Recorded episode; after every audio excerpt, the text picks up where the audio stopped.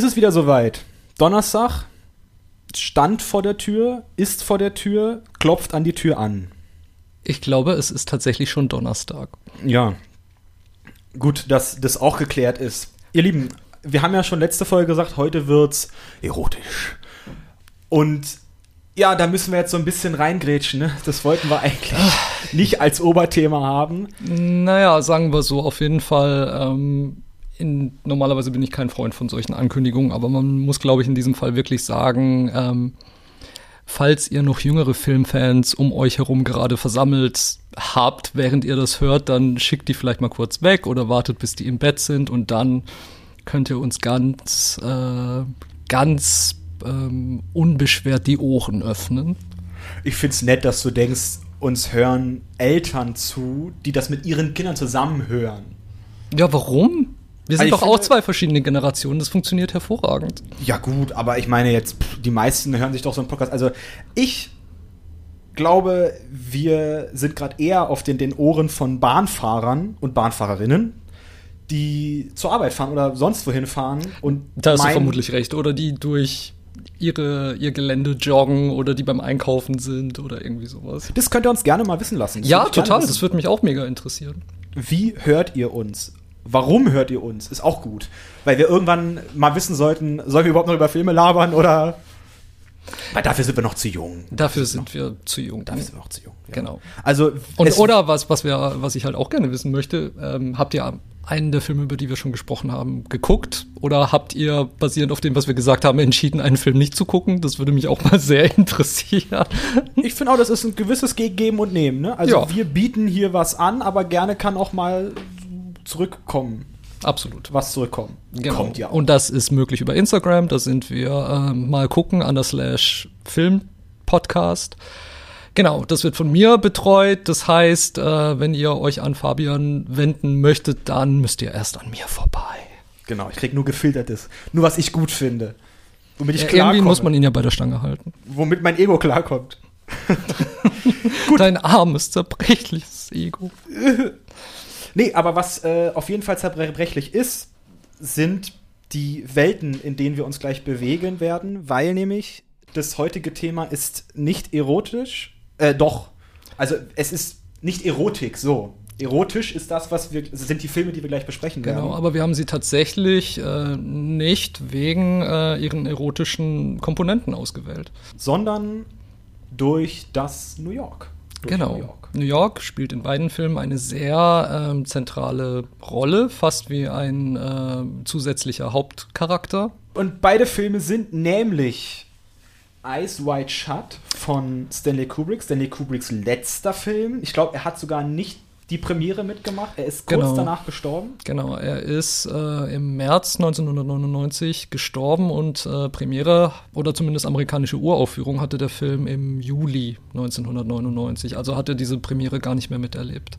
Wird auch so ein bisschen als, ich glaube, ja, jetzt nicht als sein bester Film tituliert, meine Ja, ich, ist auch ein Grund, warum ich gerne über diesen Film sprechen wollte, weil er für mein Befinden irgendwie ein bisschen einen schlechten Ruf hat oder halt zumindest im Gegensatz halt zu diesen überlebensgroßen Klassikern wie 2001 oder Clockwork Orange oder so ähm, immer so ein bisschen herabgewürdigt wird und teilweise auch auf eine Art und Weise, die ich nicht fair finde.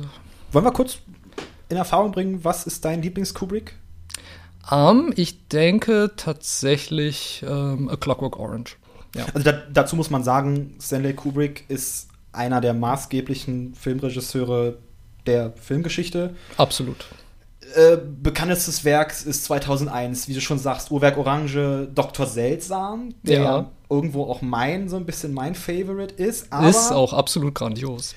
ich bin Barry Lyndon Typ. Ich bin auch Barry Lyndon-Typ Ich tatsächlich. finde, Barry Lyndon ist ein Kostümfilm, der im Irland und im England und aber auch in Frankreich und auch im Deutschland, im Europa Im Europa, auch Der wenn noch niemand wusste, was das ist. des 18. Jahrhunderts spielt. Genau. Ein Film, der äh, jetzt komme ich wieder mit dem Magnum Opus Greenaway inspiriert hat natürlich auch zu seinem ersten Film Kontrakt des Zeichners. Ja, wer es vielleicht noch nicht bemerkt hat, Fabian ist großer Peter Greenaway-Fan. Davon werdet ihr noch ein bisschen mehr hören müssen.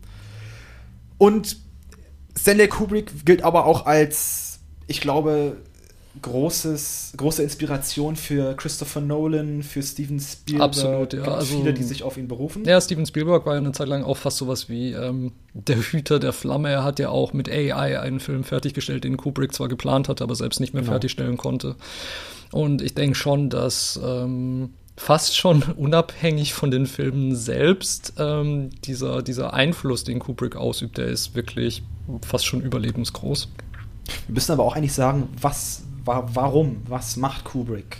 Kubrick, glaube ich, für mich persönlich ist so wirkungsvoll. Erstens, weil es wird nie langweilig, weil er quasi, ähm, die Filme sind so unterschiedlich voneinander thematisch andere Genres, andere Themensetzungen verbunden sind sie einfach mit dieser ich weiß gar nicht, wie ich es beschreiben soll. Wenn man einen Fernseher anmacht und man weiß nicht, was das für ein Film ist, weiß man trotzdem, dass es ein Kubrick-Film ist, einfach durch die Art und Weise, wie er gefilmt ist. Also er hat einen sehr erkennbaren Stil, der auch sehr viel mit Point of View und, und Ego-Perspektive arbeitet und der auch mit dem ähm, Dämonenhaften in den Augen seiner Hauptfiguren sehr viel arbeitet.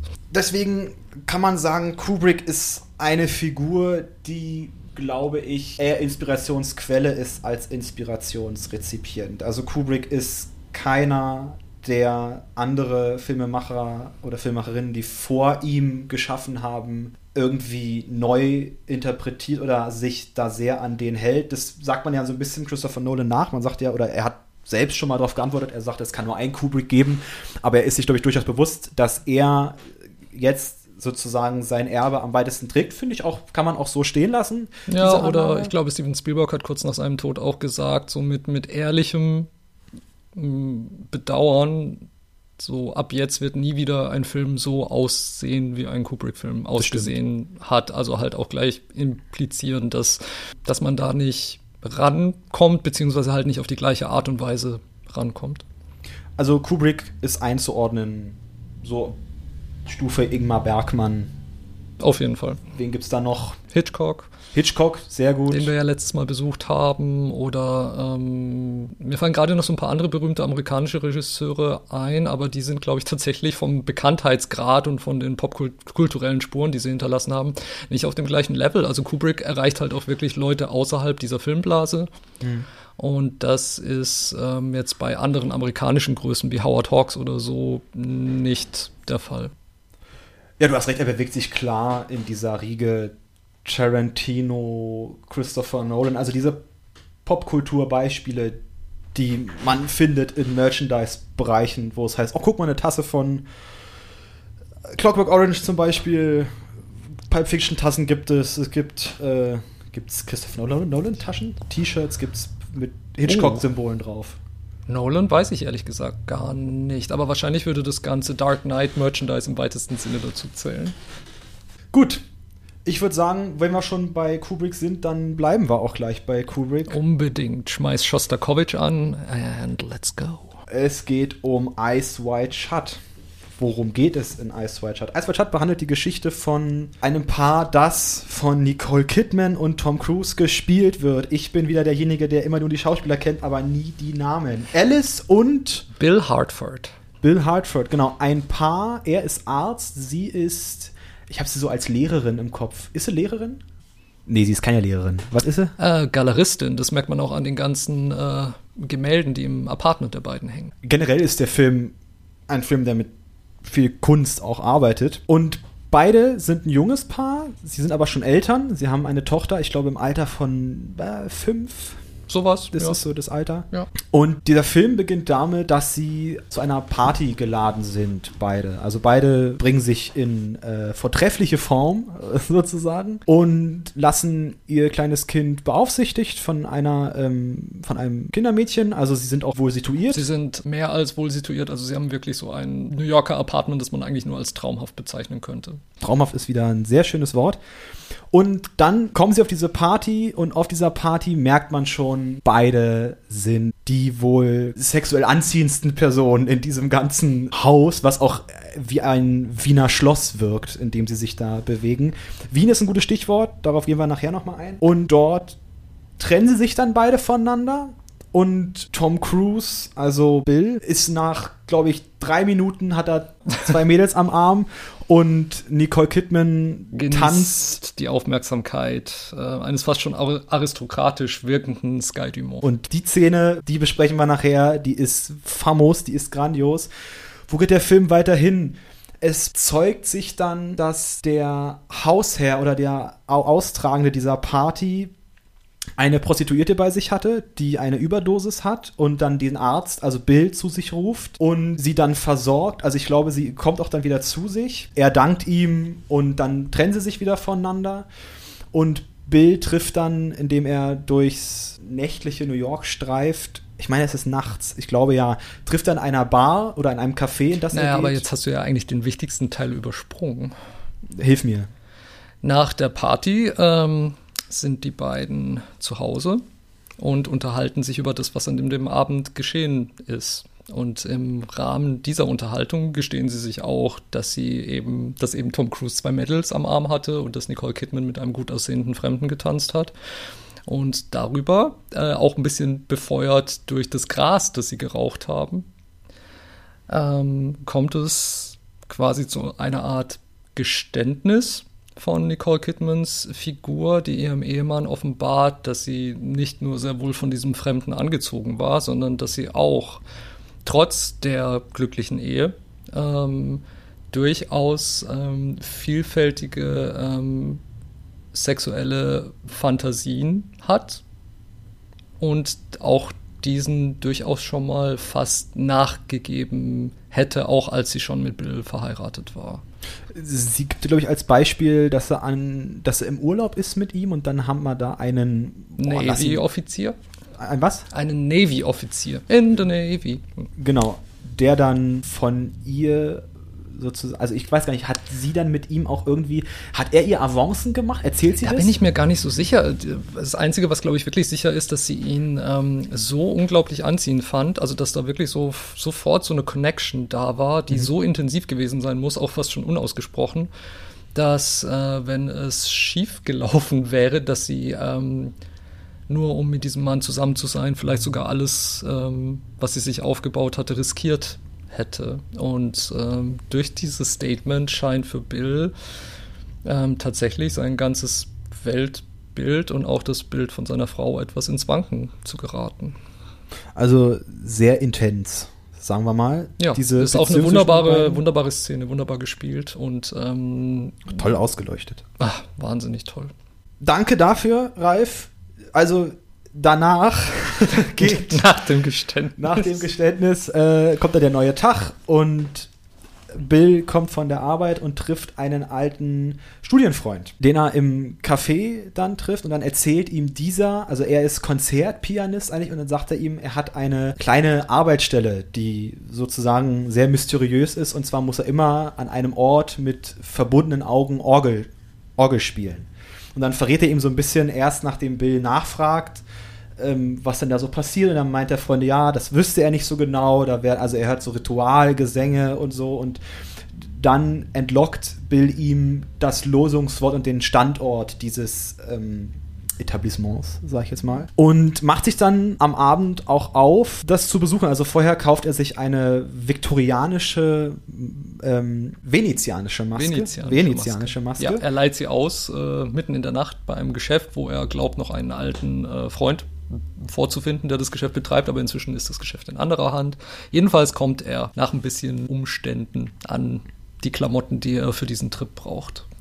Und dann geht er, wie gesagt, zu diesem auch wieder sehr grotesken Bauwerk. Also es ist auch ein riesiges Anwesen und am Tor wird er nach dem Losungswort gefragt und dann ähm, wird er auch von Männern, die ebenfalls venezianische Masken aufhaben, in Empfang genommen. Ihm wird, glaube ich, auch der Umhang umgelegt, mit dem er dann durch das Haus schreitet und dort ist er gerade im Begriff, einem Ritual beizuwohnen. Wir haben da einen Priester, der eine, der in einem Kreis umsitzende Frauen, die unter Drogen stehen, glaube ich, mit Weihrauch. Ja, also ähm, er, er segnet sie fast schon Genau. vor den Tätigkeiten, die auf sie jetzt zukommen. Genau, und dann kurzum geht's heiß her, es wird eine Orgie gefeiert und nachdem sich Bill noch ziemlich gut verstecken konnte, wird er plötzlich wieder in den großen Saal gerufen und dort wird er dann vernommen von den Obigen dieses Zirkels, die ihn fragen, wie er denn dahin gekommen sei, wer er sei. Und es wird nicht ganz geklärt, ob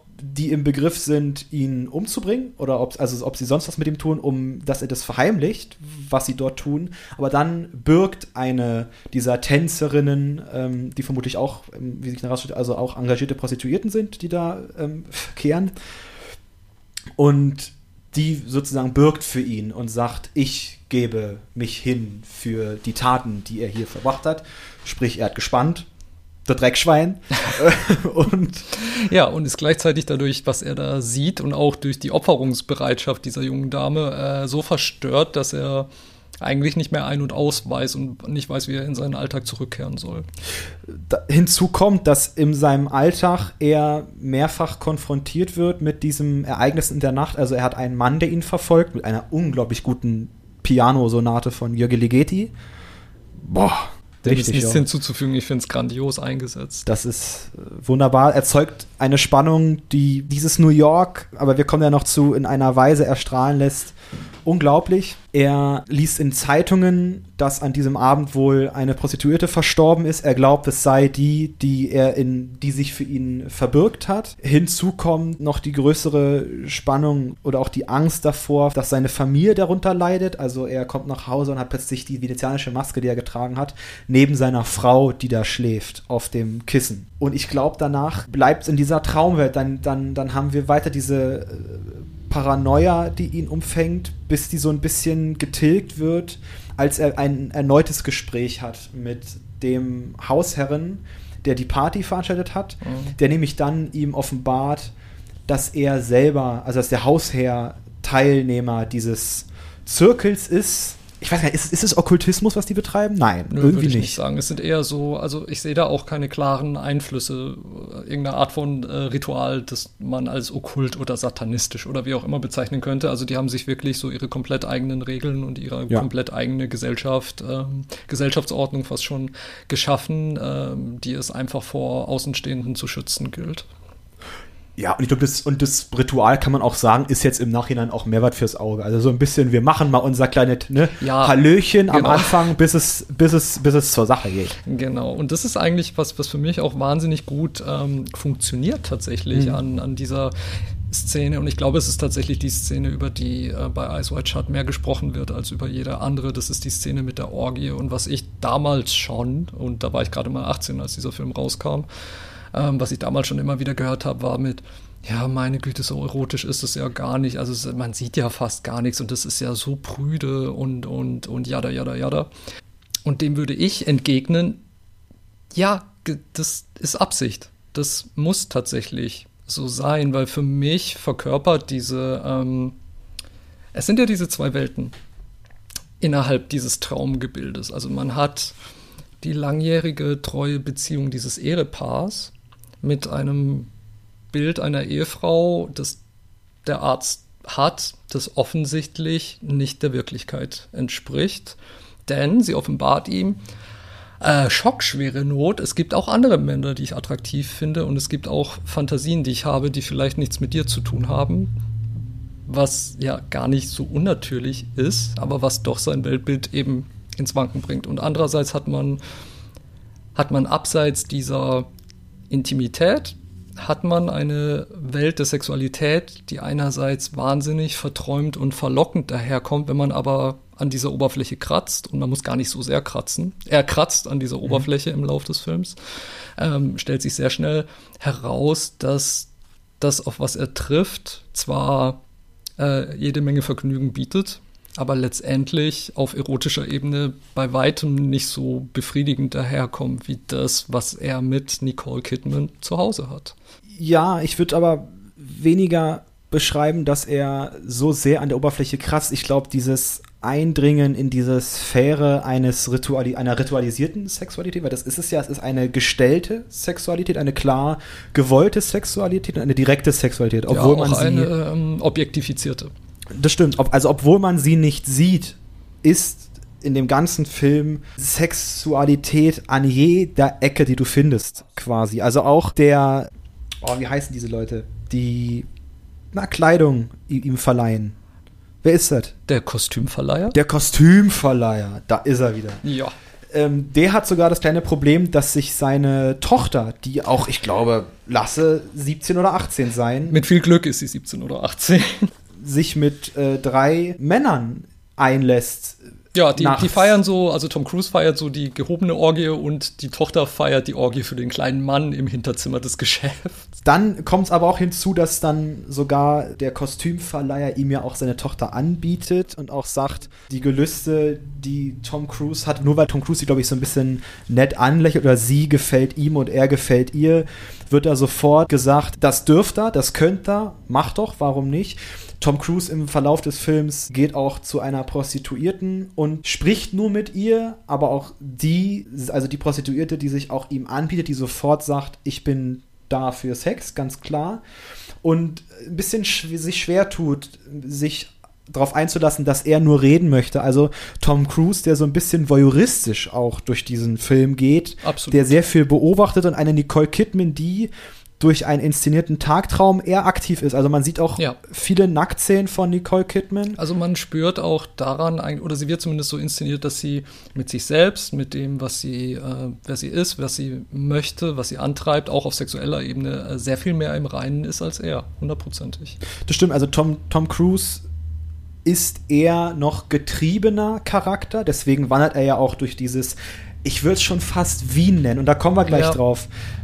Ähm, und fasst sich dann eher an objektiven Einstellungen der Sexualität ja. als eine Nicole Kidman, wie du schon gesagt hast, die, wie ich finde, in diesem Tanz mit Sky Dumont eine Erotik, die die beiden ausstrahlen, allein in diesem Tanz, ist maßgeblich für diesen Film. Es zeigt richtig, was bedeutet Erotik, ohne was zu zeigen. Also wenn man diese Filmszene sieht, man, man kann richtig spüren, wie die beiden auf Deutsch gesagt aufeinander abfahren. Also hätte sie nicht ihren Ehemann, wäre sie mit ihm ins Bett, Bett gegangen. Ganz klar. Absolut, ohne Zweifel. Und es ist auch, ähm, abgesehen von dem, was die beiden Schauspieler liefern in dieser Szene, was einfach nur grandios ist, es ist auch der Saal, in dem sie tanzen mit einem unglaublichen, sanften Lichtermeer, in dem man einfach nur baden möchte beim Zuschauen. Es ist wirklich, es ist die reine ähm, Sinnlichkeit und es ist natürlich auch ähm, Verlangen, das letztendlich ungestillt bleibt. Es ist inszeniert wie in einer Traumwelt. Es ist viel ein Traum und daher kommen wir zu dem Wien. Warum ist es das Wien? Weil wie viele der Filme von Stanley Kubrick ist es eine Literaturverfilmung, genau. beziehungsweise genau. inspiriert von einer Lit von Ja, Literatur. ich würde es vielleicht Adaption nennen. Also genau. Äh, es basiert auf der Traumnovelle von Arthur Schnitzler von 1926. Genau. Und die ist im ähm, doch gut bürgerlichen äh, Wien angesiedelt. Und wer schon mal in Wien war, wird es erkennen, wenn er diesen Film guckt. Es ist sehr barock, es ist sehr, also dieses New York, das da erscheint, es wurde ja auch dem, mit dem Film vorgeworfen, das ist nicht New York darum geht es ja gerade. Man soll das sehen und man soll. Äh, man, es ist ja fast wie so ein neu geschaffenes New York, so Little New York oder keine Ahnung. Und auch halt wieder so diese wunderschönen künstlichen Backdrops im Apartment und so weiter. Fairerweise muss man auch sagen, Kubrick war auch bekannt dafür, dass er gerne in Anführungszeichen von zu Hause aus arbeitete. Also er hat die Stars aus aller Welt zu sich nach England kommen lassen mhm. und natürlich wurde der Film dann unweit von seinem Zuhause produziert.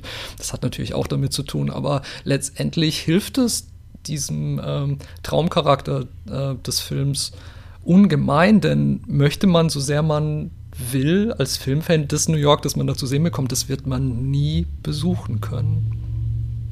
Umso schöner ist dieser Film, umso begehrenswerter ist dieser Film auch als Zuschauer. Also ich finde, er lässt einen in eine Welt eintauchen, die also ich fühle mich auch so sehr an Prag erinnert. Ich habe diese diese, diese, diese Altertümlichkeit, diese, diese Schwere, diese, ja, wirklich diese Zeit, die man spürt in diesem Film. Und man merkt diese jungen Charaktere, Bill und Alice, die sich darin bewegen, aber die beide ein Ungl also auch selber eine unglaubliche Schwere mit sich bringen, gerade was ihre Sexualität anbetrifft und auch Modernität oder alte Beziehungskonstellationen, also der Ungar, der von Sky Dumont Ja. gespielt wird, der ungarische Aristokrat, der ja auch ganz klar Nicole Kidman sagt, wussten sie, warum Männer damals, nee, warum Frauen sich verheiratet haben, damit sie danach ihre Jungfräulichkeit verlieren, um dann sozusagen mit den Männern zu kopulieren, mit denen sie kopulieren wollen. Und so ein bisschen hat man bei Nicole Kidman das Gefühl, sie fasst genau dieses Beispiel sehr gut. Also sie bleibt ja ihrem Mann treu. Sie ist mit ihm verheiratet, sie haben ein Kind. Also sozusagen, sie hat, sie erfüllt die Standards einer, in Anführungszeichen, bürgerlichen Beziehung. Aber in ihren Gedanken ist sie genau das, was Guy Dumonts Charakter beschreibt. Ja, ich glaube, sie, will ist sogar noch ausbrechen. mehr. Also so wie sie mit ihm spielt, merkt man schon, dass sie, dass sie ihm auch in gewisser Weise überlegen ist. Also einerseits trifft er wirklich einen Nerv mit der Art, wie er mit ihr spricht, aber ich habe trotzdem das Gefühl, dass ähm, zumindest suggeriert mir ihr Blick, dass, dass, dass sie gleichzeitig denkt so, oh, du hast, keine ein, du hast keine Ahnung, was ich eigentlich will. Und wenn du es wissen würdest, dann würdest du nicht damit fertig. Das ist ein guter Punkt. Was auch sie, finde ich, zu einer der interessantesten Figuren dieses Films macht, obwohl sie so sexuell zwar aktiv, also sie wird aktiv sexuell inszeniert, doch eher, was die Handlung angeht, passiv. Ja, wirkt. aber ich glaube, ähm, weil halt die Handlung dann sich doch quasi mit dem ähm, mit der Unzulänglichkeit oder mit dem Unwohlbefinden äh, von, von Bill halt beschäftigt, denn so seine Wanderung durch dieses Traum und manchmal auch leicht albtraumhafte New York, ähm, Du wolltest auch schon fast Wien sagen, ne? ja, tatsächlich. Ähm, wa- was ich halt so toll daran finde, das ist so dieses, ähm, es, er wird konfrontiert mit Spielarten der vermeintlich freien Liebe, die aber immer mit Warnlabels kommen. Und das ist etwas, was man, wenn man eine Weile Single ist, auch sehr gut kennt. Also diese unbeschwerte Sexualität, die man in einer Beziehung haben kann, wenn es eine gute Beziehung ist. Ähm, die äh, ist halt in freier Wildbahn immer mit einem Warnlabel versehen und er, er begegnet wirklich so dieser ganzen Facette von ähm, äh, unvorteilhafter freier, freier Liebe, wenn ich so nennen kann. Also er begegnet einer ähm, Tochter eines Patienten, die ihm gesteht, dass sie unsagbar in ihn verliebt ist, eine Liebe, von der er komplett überfordert ist und die er auch nicht im geringsten erwidert. Er begegnet gesichtslosen Fremden während dieser Orgie, ähm, wo Sexualität einfach nur auf das Objekt, auf den Körper reduziert wird, weil die Leute sich auch gar nicht ins Gesicht sehen möchten. Also es heißt auch Darkroom aus Gründen. Man sieht diese Partner nicht, man bedient sich nur und wenn man sie wenn sie dich sehen würden, dann würde man sich vermutlich irgendwie schämen für irgendwas. Und dann ähm, geht es sogar so weit bis hin zu Zuhältertum mit dem Shopbesitzer, der seine Tochter verscheuern äh, will und bis hin zu ähm, einer HIV-positiven Prostituierten, wo er wahrscheinlich allen Göttern, an die er vielleicht glaubt, dankt, dass er eben nicht mit ihr geschlafen hat. Also diese ganzen sehr realen Hindernisse, die einem auf der Suche nach äh, ähm, Liebe ohne Bindung begegnet, die werden hier, die kommen hier alle vor in diesem, ähm, in diesem, ähm, äh, auf, auf dieser Wanderschaft. Und Tom Cruise, der sich, du hast es schon gesagt, der eben wandert. Also er selbst ist zwar für die Handlung aktiver als Nicole Kidman, aber sein Charakter selbst ist genauso passiv wie, wie sie, sexuell passiv. Also er geht überhaupt nicht auf diese Sexualität ein. Also was ich ja schon sagte, er ist Voyeurist, er guckt nur, er streift, er schämt sich. Also auch oft wen- wendet er auch Blicke ab. Absolut. Ja.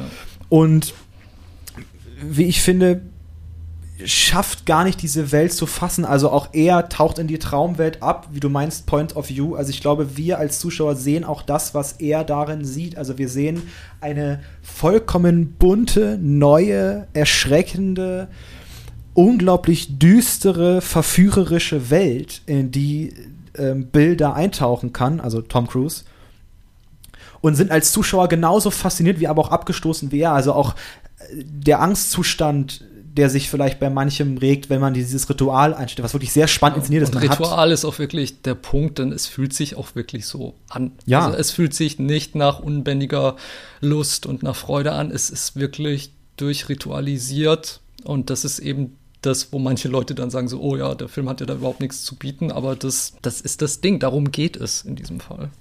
Wir haben ein wichtiges Wort genannt bei Ice White Shut und das ist das Wort Charme. Wollen wir vielleicht mit diesem Begriff übergehen auf unseren zweiten Film, der sich sehr gut einreihen lässt. Wir werden noch auf Ice White Shut bestimmt noch zurückkommen, wenn wir über diesen Film sprechen. Und zwar ist dieser Absolut. Film Shame.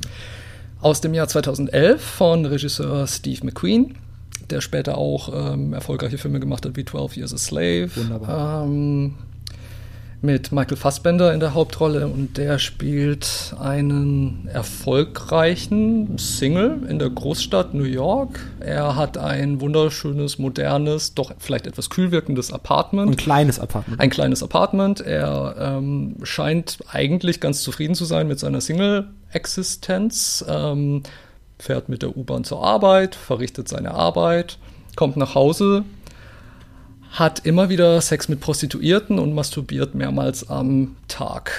Und relativ schnell wird einem klar, dass dieser gut aussehende, gebildete, durchtrainierte, charmante Mann ähm, möglicherweise sexsüchtig ist oder zumindest Pornografie süchtig, denn selbst auf der Arbeit ähm, guckt er Pornos, wo er fast sogar auffliegt dabei, ist aber doch noch hinbiegen kann, dass man dem armen Praktikanten alles in die Schuhe schiebt. So führt er eine Regel, eine auf beknackte Art und Weise geregelte Existenz, indem er äh, sich sexuell vergnügt auf verschiedene Arten und Weisen und eben seine Arbeit verrichtet und ansonsten von der Welt bitte unbedingt in Ruhe gelassen werden möchte. Was nicht mehr klappt, als seine Schwester Sissy, verkörpert von Carrie Mulligan, bei ihm plötzlich vor der Tür steht und halt tatsächlich ähm, wirklich sehr anders ist als er. Also sie ist sehr emotional, sie kämpft mit Zurückweisungen, mit Träumen. Sie möchte als Sängerin erfolgreich sein, hat auch einen Gig als Lounge-Sängerin, ähm, bittet ihren Bruder, die Performance anzuschauen, was er tut, mit einem Kollegen zusammen. Gleichzeitig merkt man auch, dass er das nicht wirklich freiwillig tut und kaum erwarten kann, bis sie wieder verschwunden ist. Und doch wird die Ankunft seiner Schwester sein sehr sorgsam gezimmertes, ähm, seine sorgsam gezimmerte Welt vollkommen ähm, zum Überlaufen bringen und letztendlich auch zerstören. Also sie ist ganz klar der Störfaktor in diesem Film. Ich finde, sie ist sogar ihm gegenüber. Zuerst denkt man, sie, sie sei der Antagonist des Films. Am Ende ist es, glaube ich, dann doch seine Sexsucht, die dann Antagonist des Films wird, weil er an ihr auch zugrunde geht und an und auch, also zuerst an seiner Schwester, wie gesagt, an der er zugeht, aber dann ist es die Sexsucht, weil seine Schwester ist der Spiegel, der ihm vorgehalten wird. Ganz klar, also sie kommt da rein ähm, und spielt eine Schwesterliebe aus, die für manch einen vielleicht etwas zu zärtlich ist. Also sie steigt auch einfach mal nachts äh, ins Bett zu ihm und kuschelt sich an ihn an, schwesterlich. Und er. Er kann überhaupt nicht damit umgehen. Genau, also er wehrt das sofort ab, er wehrt menschlichen, menschliche Nähe auch sofort ab. Deswegen auch. Und ich glaube, er kann sie wahrscheinlich auch nicht mehr trennen von ähm, den ganzen. Ähm, der ganzen Sexualität, der er sich ständig hingibt. Ich glaube, dass gerade die Sexualität in diesem Film etwas ist, was ähnlich wie bei Ice White Shut doch versteckt ist. Also es wird zwar der Spiegel vorgehalten, aber das, wofür er ja brennt, wird nicht gezeigt. Also wir sehen nie ein Porno, wie es zum Beispiel genau. bei, ich glaube, da gibt es einen Film Don John ähm, von Joseph Gordon-Levitt, da wird, ja. da, also der auch pornosüchtig ist, wo genau. auch Pornos gezeigt werden. Nicht? Aber bei Shame haben wir immer Michael Fassbender im Close-up als Rezipient. Genau. Und ähm, letztendlich, also für mich persönlich auf jeden Fall ist vielleicht die einzige wirkliche Erotik, die dieser Film generiert, ist eben ähm, ja, Michael Fassbender an sich, gerade in den ersten Minuten des Films, als man seine Figuren noch nicht so besonders gut kennt. Aber äh, je näher man ihn kennenlernt, desto mehr äh, entledigt sich der Film auch jeder Art von Erotik. Warum? Naja, ich meine, ähm, Michael Fassbender sieht schon relativ gut aus, ist sehr durchtrainiert, äh, wird in den ersten Momenten des Films auch äh, komplett im Adams-Kostüm gezeigt. Und dann eben, je, je mehr man halt äh, merkt, wie er tickt, desto unsympathischer, gefährlicher, verzweifelter kommt er einem als Zuschauer vor nach und nach, sodass man ihn um diese Vorzüge, äh, die sein Leben bietet, auch gar nicht mehr beneidet. Und was ich tatsächlich halt auch sehr erschreckend finde, und ich meine erschreckend in diesem Fall als Kompliment an diesen Film, der mich wirklich sehr bewegt hat, ähm, ist halt die Tatsache so, dieses Single-Leben in der Großstadt, das hier gezeigt wird, mit allen seinen Möglichkeiten und Unmöglichkeiten, wo es nicht besonders schwer ist, äh, sexuelles Vergnügen zu finden in der heutigen Zeit schon gar nicht mit Dating-Apps und so weiter. Wenn man dann auch noch aussieht wie Michael Fassbender und einem sozusagen alle Türen offen stehen ähm, und wirklich viele Frauen vermutlich zu Füßen liegen. Und dann in diese Lage kommt, dann äh, ist es, glaube ich, wirklich schwierig, sich diesem Bann, dieser ständig verfügbaren Sexualität zu entziehen, die eben in der heutigen Zeit, der Film ist ja auch schon zehn Jahre alt, mhm. äh, diese Verfügbarkeit ist heute noch viel stärker als damals. Ich finde auch, der Film ist aktueller denn je. Ich habe auch einen Artikel gelesen, der letztens rauskam vom Arthouse-Magazin, von dem Verleih Arthouse. Gerne gucken, gerne, also ist gerne eine, eine Empfehlung. Bringt, Unbedingt. Bringt tolle Filme raus. Ist so ein bisschen das Criterion Pendant, was es in den USA gibt. Also so alte, arthausige Filme in dem Label Arthouse zu vertreiben. Ganz genau. Und auch darin wird auch gezeigt, also es ist die Thematik von Shame, diese verfügbare Sexualität, dass die Scham, die heutzutage in der Sexualität auch verankert ist, vermutlich. Also dieses, also Michael Fassbender, der sich ja für seine Sexualität ja auch immer wieder schämen muss in Weil diesem Film. er doch, glaube ich, trotz allem spürt, dass er sich nicht unter Kontrolle hat. Und das führt dann in diese schamhafte Abwärtsspirale. Ja, oder beziehungsweise ist er auch derjenige, der andere Leute in diese Position der Scham begibt. Also ganz unglaublich interessant ist diese Szene, wie er in einem, also in der U-Bahn, als er zur Arbeit fährt, hat er eine Frau ihm gegenüber und beide gucken sich bloß an und ich glaube, sie bekommt währenddessen einen Orgasmus, ich weiß es nicht, aber sie ist auf jeden Fall von ihm sehr erotisch berührt.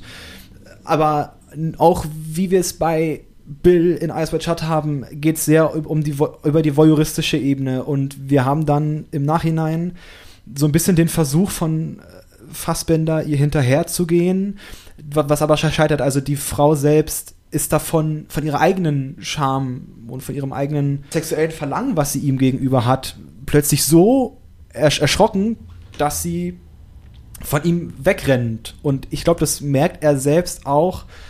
Und das macht ihn auch im Verlauf des Films immer wieder kleiner, wie, wie er merkt, wie was er anderen Leuten sozusagen auch, was er bei denen auslöst und auslösen kann und glaube ich auch damit nicht recht glücklich ist. Also seine Beziehungen, die er, die er hat im Film. Es gibt da eine Szene, da lernt er im Club eine äh, Frau kennen. Marianne.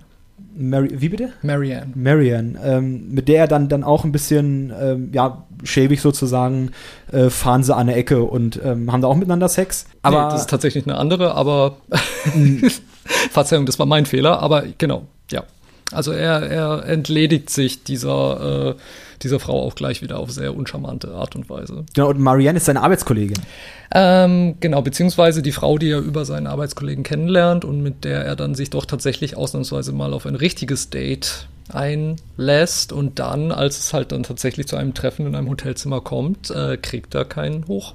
Oh, da wäre ich jetzt ein bisschen vorsichtig mit der, mit der Beschreibung, weil ich glaube, er selbst kriegt einen hoch, aber er ist davon beschämt. Also ich glaube, er hat sexuelles Verlangen ihr gegenüber, sie auch ihm gegenüber. Nur wird das im Verlauf dieses, ähm, dieses Vorspiels, glaube ich, von ihm mit, ungeheurer Angst beantwortet, weil sie eine äh, Person ist, die er kennt. Und ich glaube, dass für ihn nur noch Sex, anonymer Sex funktioniert. Also Pornos sozusagen, wo er wie heißen die da, äh, Mixi, Dixie, äh, Clixi oder so, um mal ganz, ganz ich bösartig. Ich weiß nicht genau, was du meinst. Erklär das mal genauer, bitte. Und äh, wie hieß die von Don Don Donald Trump? Die hat doch auch irgendwie so ein oh Starlight oder irgendwie sowas. Also, um, worauf will ich nicht hinaus? Diese Anonymität, ja. äh, Die ja, und auch, wo er halt in, im ähm, Fahrersitz sitzt, einfach, also wo er die Kontrolle hat, wo er genau ähm, bestimmen kann, äh, wie viel und welche Art von Sexualität er wann zu sehen bekommt und wo halt wirklich nichts mehr über körperliche Nähe, über diese Sinnlichkeit mhm. eines anderen Körpers abläuft, sondern tatsächlich halt über Funktionalität. Das stimmt, also er kann kein, keine Emotionen vertragen während des sexuellen Aktes. Deswegen, nachdem ja sie geht aus dem Hotelzimmer, holt er sich ja gleich eine Prostituierte, mit der er. Und hat sehr harten, sehr harten, unpersönlichen Sex mit ihr. Unpersönlichen, ne? Hast du gesagt? Ja. Ja, genau. Ich habe hab persönlichen verstanden.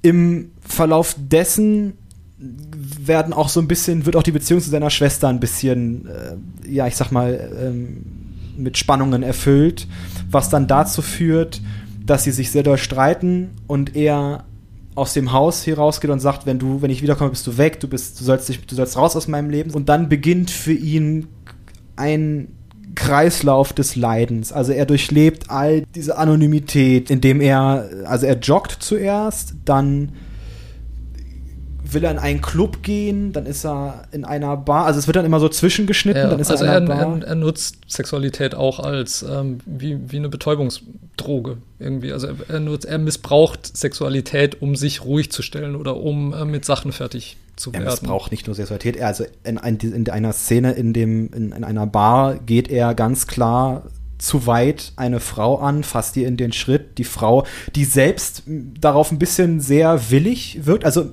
es ist ein bisschen so, als wenn Michael Fassbender der Adonis ist, auf den alle abfahren. Das ist teilweise tatsächlich ein bisschen übertrieben, da, da würde ich dazu. Und dann kommt, kommt aber ihr Freund und ne, zimmert ihm mal eine und danach geht er auch weiter durch diese Stadt, also durch New York, auch ein, wie bei Ice White Shut, unglaublich traumhaftes, unglaublich anderes New York, als man es kennt also, oder ja. als es wirklich ist, je nachdem, welches man. Ja, und New York, New York glaube ich, dass äh, vielleicht irgendwann mal vor Jahren auch seine eigenen Hoffnungen und Träume verkörpert hat und das inzwischen nicht mehr tut. Das wird auch sehr klar verkörpert in der wunderschönen Szene, wo seine Schwester eben ihren Auftritt hat als Sängerin und sie singt den New York-Song aller New York-Songs, nämlich New York, New York aus dem Musical Cabaret. Und ähm, es ist ja eine Liebeserklärung an New York und ähm, wenn man es dort schafft, schafft man es überall und nimm mich auf, liebe Stadt, und lass meine Träume Wirklichkeit werden. Und davon ist halt in seinem Eigenleben eigentlich überhaupt nichts mehr übrig. Aber in niemandes Leben. In diesem ganzen Film, also in diesem ganzen Film schafft ja auch sie nicht. Sie will ja Sängerin werden und sie schafft es ja nicht. Also ihre Träume, auch ihre Träume bleiben unbeantwortet. Sie reagiert darauf ein bisschen ähm, stärker. Also sie bringt sich, sie möchte, also sie, sie macht ja einen Suizidversuch und Michael Fassbender ist auf den auch nicht ganz so gut äh, zu reagieren. Aber davor gibt es noch eine Szene, auf die ich gerne eingehen möchte. Und zwar ist er, möchte er ja in einen Club hinein, in den er nicht hineinkommt. Der Club, der, der äh, Türsteher sagt, wie man es kennt aus anderen Filmen auch, heute nicht, mein Junge. Genau. Und dann, du hast die falschen Schuhe an. Genau ist er so davon sehr getroffen. Also er fühlt sich auch in seinem Ego, unglaublich starkes Ego in diesem Film. Also ja. Halleluja, du im 50. Stock. Mindestens. Und wird dann von einem Mann beobachtet auf der anderen Straßenseite. Man merkt schon, beide sind im engen Sichtkontakt miteinander und dann geht der Mann ein paar Schritte in eine Tür hinein und Michael Fassbender folgt ihm. Und dann kommt ja sozusagen die andere Welt, die ihn plötzlich auch überrannt. Und zwar ist er dann in einer äh, schwulen Bar. Genau, mit äh, Darkroom und Cruising-Möglichkeiten. Und mich hat es so erinnert an ähm, einen Alkoholiker, der plötzlich nicht mehr an Schnaps kommt und dann eine Parfümflasche austrinkt oder so. Also er muss dann seine Befriedigung komplett woanders her bekommen und es ist eigentlich fast schon egal, mhm. woher es kommt. Und gerade, gerade das ist so ähm, bedrückend an dieser Szene und auch so fantastisch gespielt von Fassbender. Also diese ganzen, äh, diese ganzen Dinge zwischen ähm, Erregung und Grusel und, und was mache ich hier eigentlich? Und ja, endlich kriege ich wieder, was ich brauche. Alles zeichnet sich an seinem Gesicht ab. Und Faszination. Also ich finde, da ist in diesem Blick, den er da hat, äh, während, also er wird oral befriedigt von einem, von diesem Mann dann auch. Und in diesem Blick, den da Fassbinder, das ist so schwer zu beschreiben, also das muss man wirklich sehen. Das ist tatsächlich so. Wie Fassbinder es schafft, diese, diesen, diesen ganz, dieses ganze Leid dieser Figur darzustellen. Nachher, weil er sich dann ja auch wieder, glaubst oder nicht, er schämt sich. Und dann geht er zu, ich glaube auch, es sind auch wieder Prostituierte, zwei Prostituierte, ja. mit denen er dann äh, ähm, zusammen, also dann zu dritt schläft. Und auch da in diesem, das ist übrigens das erste Mal im Film, ich habe ein bisschen Unrecht, das ist das erste Mal, wo der Sex wirklich auch dem Zuschauer gezeigt wird. Also, also ja. richtig, ja, also bei der, bei der einen Sexszene, die ich meinte, mit der Dame äh, ähm, aus dem Club, ist es äh, sehr dunkel gehalten. Wir sehen nicht alles, wir sehen nur Silhouetten. Und hier sozusagen zeigt die Kamera richtig. Aber auch da geht die Kamera mehr und mehr auf Fassbenders Gesicht. Und auch da ist er am Leiden. Also das, was er tut, ist schon fast, er, er zerstört sich selbst durch diesen, durch diesen Akt, den er da machen muss. Also ich, ich habe auch langsam das Gefühl gehabt in diesem Film, er, er kann nicht anders. Er muss es tun. Er ist, weil er süchtig ist, ganz klar. Und danach wunderschön, wie er in den Morgenstunden an den Hafen von New York joggt und in Tränen zusammenbricht. Zu allem Übel regnet es auch noch. Ja. Danke Steve McQueen dafür. Danke Steve McQueen. Und ähm, davor, was mich noch sehr berührt hat, also bevor seine Schwester einen Selbstmordversuch unternimmt, bekommt er von ihr noch eine Voicemail, also mhm. eine Nachricht auf dem AB. Und ähm, sie sagt so in etwa, ähm, wir sind keine schlechten Menschen, wir kommen nur von einem schlechten Ort oder von einer schlechten Situation, kann man übersetzen, wie man will.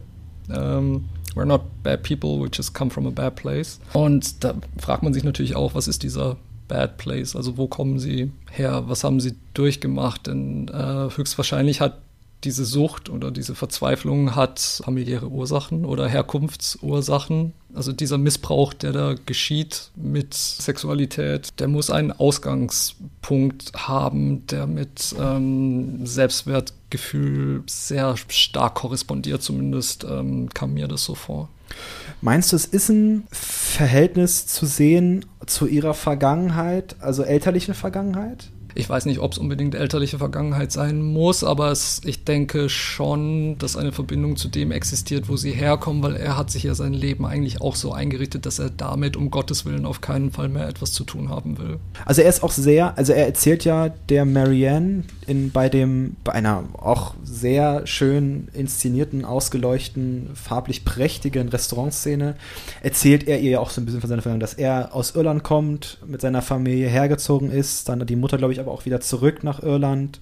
Michael Fassbender selber ist ja Deutsch-Ire, ähm, in Heidelberg geboren. Und man merkt auch, wie sehr er ungern über seine Vergangenheit spricht. Er spricht auch ungern über sich. Also auch in diesem ganzen Gespräch ist er darauf bedacht, dass, dass Marianne ihm mehr erzählt. Siehst du, jetzt habe ich den Namen übernommen, weil ich die Schauspielerin, den Namen der Schauspielerin nicht kenne. Ähm, lass mich mal kurz in meine schlauen Unterlagen gucken. Uh, Nicole Bihari. Ah, wunderbar. Das wandelnde Lexikon hier. ja, der wandelnde Papierträger. Letztendlich glaube ich aber eben, was du auch schon gesagt hast, dass dieser Film für mich aktueller ist denn je, dass er aktueller ist als damals, als er zuerst ins Kino kam. Hast du ihn im Kino gesehen damals? Nee, tatsächlich nicht. Ich habe mir einfach so, ähm, ich weiß gar nicht mehr wann genau, aber ein paar Jahre nachdem er rauskam, habe ich einfach so, ich glaube, die Blu-ray war im Angebot mhm. irgendwo und ich habe sie einfach mitgenommen, weil ich dachte, das klingt spannend. Mhm. Und ich war wirklich ähm, sehr bewegt von diesem Film und gerade eben halt, wenn man selbst als Single in der Großstadt lebt, dann hat man schon einige Anknüpfungspunkte, die einen wahnsinnig verstören. Und gleichzeitig denke ich eben auch in der heutigen Zeit, wo man seinen Porno auf dem Handy auch bei der Arbeit mit ins Badezimmer nehmen kann, wenn man möchte, oder wo Jugendliche halt in einem unglaublichen frühen Alter mit diesen Bildern konfrontiert werden. Ich meine, ich bin 1999 18 geworden. Ich hätte noch mit dem Ausweis in die Videothek gehen müssen.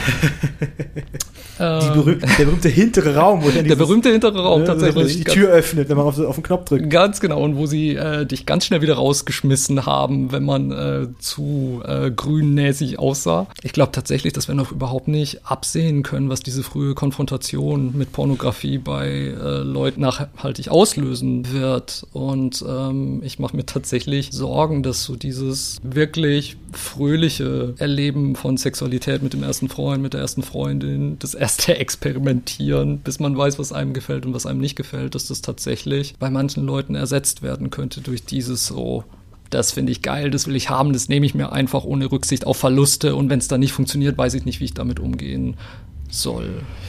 Ja, der Film zeigt auch die Alternativlosigkeit und die Anonymität der Sexualität. Also ähm, dieses sich, sich schnell auf eine Zielgruppe festlegen. Also Fassbinder, der da ja auf junge, dem Model-Schönheitsideal bringende Frauen steht und auch nur das, glaube ich, befriedigen kann. Also äh, bis er eben dann zum, in dem Fall ist es jetzt das Äußerste, dass er dann eben zu homosexuellen Neigungen oder Handlungen kommt und darin zugrunde geht dieses sich nicht ausprobieren, dieses sich zu früh festlegen, da hast du sehr recht, dass diese, diese Entwicklung einer Sexualität, er ist zwar ein Mann in seinen 30ern, wir wissen auch nicht im Verlauf des Films, wie er seine Sexualität entdeckt hat, aber du hast vollkommen recht, Kinder, die jetzt in zehn Jahren erwachsen sind, also die 2010 geboren sind, die haben bestimmt, dadurch, dass sie ja schon mit dem ersten iPhone aufgewachsen sind, also ich bin da ja, ich habe ja, ich bin ja mit dieser ganzen technischen Entwicklung ab 2000 mit aufgewachsen. Also ich weiß noch, wann das erste iPhone rauskam und so. Und die fallen in diese Welt schon hinein. Die haben diese Verfügbarkeit, die haben alles um sich herum, müssen für nichts quasi blechen. Genau. Ja, meistens gibt es kostenlos. Und genau, es gibt ja nicht mal irgendwie eine gescheite Alterssperre oder es gibt ja kaum irgendeine bist du schon 18 Taste, die man drücken muss oder irgendwas. Naja, in einem Videospiel, da kannst du, glaube ich, einfach nur, da steht, geben sie ihr Alter an, dann drückst du, da, da, da macht jeder 20-3 und das Ding ist vergessen und du bist drin. Und ich glaube, dass das aktueller denn denn je ist, wie es in diesem Film dargestellt wird. Und ich glaube auch, also ich will jetzt nicht zu preachy klingen, man möge es mir nachsehen, ich werde in diesem Jahr 40, aber um ich Gott. sehe dein Leiden im, im Gesicht. Ich finde, ich habe mich hervorragend gehalten. Ich glaube, falls das jemand hört, der selbst Kinder hat, die bald Teenager sein werden, um Gottes Willen, sprecht mit denen, lasst sie nicht allein mit dieser Technologie und mit dieser Welt überwindet euch. Es ist sicher nicht leicht, mit seinen eigenen Kindern über Sexualität zu sprechen, aber die müssen den Unterschied zwischen Sexualität und Pornografie lernen und zwar so bald wie möglich irgendwie. Und das kann man nicht einfach nur an die Schule outsourcen. Also mit, mit Freunden, mit denen ich gesprochen habe. Es war immer sehr unterschiedlich, wie der Sexualkundeunterricht aufgebaut war, vor allem auch wie die Lehrer drauf waren. Ich hatte eigentlich noch Glück, ich hatte eine sehr coole Lehrerin, Frau Bergmeister. Die konnte man alles fragen. Du hast, du hast liebe Grüße vergessen. Liebe Grüße an dieser Stelle. Lebt sie noch? Ähm, wäre jetzt ein bisschen, wäre jetzt ein bisschen schade, wenn wir jetzt liebe jetzt Grüße bring doch nicht würden. meine Lehrerin um die Ecke. Natürlich lebt sie noch. Okay. Also, ich weiß also ja nicht. Zumindest gehe ich davon aus. Ich fände es sehr schön. Frau Bergmeister, es tut mir sehr leid, sollte ich Sie jetzt älter gemacht haben, als Sie sind.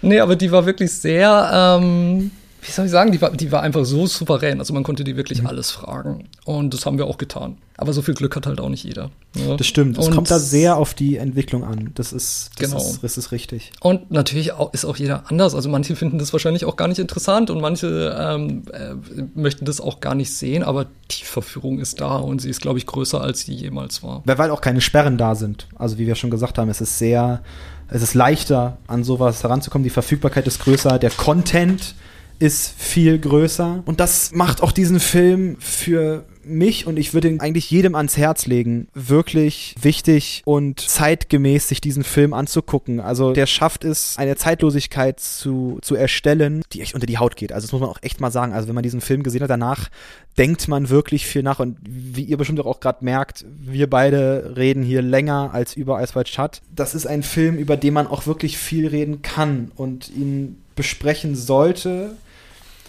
ich fände es mal interessant, wenn man sowas mal in der Schule zeigen würde. Tatsächlich. Weil der ja. ist ab 16. Also, da würden wahrscheinlich eine ganze, ich meine, ich müsste mal meine Mama, die Lehrerin, fragen, aber ich würde mal davon ausgehen, dass eine ganze Armada an Eltern ähm, auf die Barrikade gehen würden. Wie kann man sowas zeigen oder so? Aber ähm, im Angesichts der Welt, in der die Kinder groß werden, fände ich das auch gar nicht so bescheuert. Ja, und ich, ich glaube, man müsste es anders machen. Also man müsste, ähm, ich habe das mal von jemandem gehört, da ging es um den äh, Pasolini-Film Salo, mhm. äh, den wir vielleicht auch bald mal noch besuchen. Ähm, der hat gemeint, Schüler sollten das sehen, aber nicht so in dieser Stereotypenweise mit, man sperrt sie alle ins Klassenzimmer und sie müssen es zeitgleich anschauen. Ich meine, dieser Film heißt auch Shame aus einem Grund. Natürlich. Aber wenn man ihnen sagt, guckt es, guckt es alleine, und zieht eure Schlüsse und wenn ihr wollt, dann könnt ihr danach zu mir kommen und drüber sprechen. Wenn man es irgendwie so macht, dann fände ich es tatsächlich nicht verkehrt. Ja, da hast du recht. Also es ist auf jeden Fall ein Film, der lehrreich ist. Also oder zum Nachdenken anregt. Ich glaube auch im Unterricht gut zu, ähm, auch gut zu deuten. Also das New York darin, ein sehr graues New York, ein sehr mattes New York, was auch dieses Gefühl, diese Anonymität auch sehr gut widerspiegelt. Ein sehr nebliges New York, glaube ich auch. Also ja. wir haben oft diese, diese Undurchsichtigkeit, diese, na, diese Charme, die über allem liegt. Und das macht Shame zu einer Filmempfehlung, die Absolut. Ist, also, also, hier ist mal gucken tatsächlich die absolute Aufforderung. Naja, und schon fast zu wenig. Nicht nur mal gucken, guckt's. Guckt es. Äh, gerne bei Netflix, da ist er im Moment äh, mit drin im Angebot. Ansonsten gibt es ihn natürlich auch zu leihen bei anderen Anbietern und auch auf äh, Blu-ray und DVD ist er sehr schön. Er ist optisch wunderschön, deshalb würde ich fast schon zur Blu-ray raten. Tatsächlich, wenn ihr den physischen Weg mit mir gehen möchtet. Wo gibt's Ice White Shut, haben wir das schon gesagt? Ice White Shut ähm, gibt es auch auf Blu-ray und äh, DVD, wobei ich eigentlich fast sagen würde, dass die Blu-ray auch mal wieder also eine Neuauflage vertragen könnte mit besserem Remastering. Dann würden mhm. vielleicht die ganzen wunderschönen New Yorker Lichter noch toller aussehen. Ich habe noch die DVD. Tatsächlich. Mhm. Ansonsten gibt es ihn zum Ausleihen bei Amazon, iTunes, Google Play und er ist auch Teil von diesem Kubrick Box Set, die Visionary Filmmaker Collection. Da sind auch noch ähm, sieben andere Filme von ihm äh, drin, so das große Standardwerk, das kann man sich bei Gelegenheit schon mal gönnen. All diese Filme könnt ihr mal gucken. Habt unglaublich vielen Dank, dass ihr uns hier in diesem Dirty Talk äh, zugehört habt. Es war wie immer eine Freude. Gehabt euch wohl, Finger weg von Drogen und Alkohol. Liebe Grüße an Herrn Rentulas an der Stelle, der das immer zu uns gesagt hat, wenn wir, äh, wenn er uns aus dem Unterricht entlassen hat. Ralf, Geh ein wenig näher ran, junger Mann. Na, gut, jetzt muss ich, also jetzt muss ich eingrätschen. Warum denn? Na, weil's, weil du es nicht richtig gemacht hast. Was, was habe ich nicht richtig gemacht? Geh etwas näher an ihn ran, junger Mann. So geht es. Geh etwas näher an ihn ran, junger Mann? Nein, nicht an ihn ran. Geh etwas näher an ihn ran, junger Mann. Ja, zeig mir noch mal, wie das genau klingen muss. Geh etwas näher an ihn ran, junger Mann. Nochmal bitte. Geh etwas näher an ihn ran, junger Mann. Mehr wollte ich doch gar nicht hören.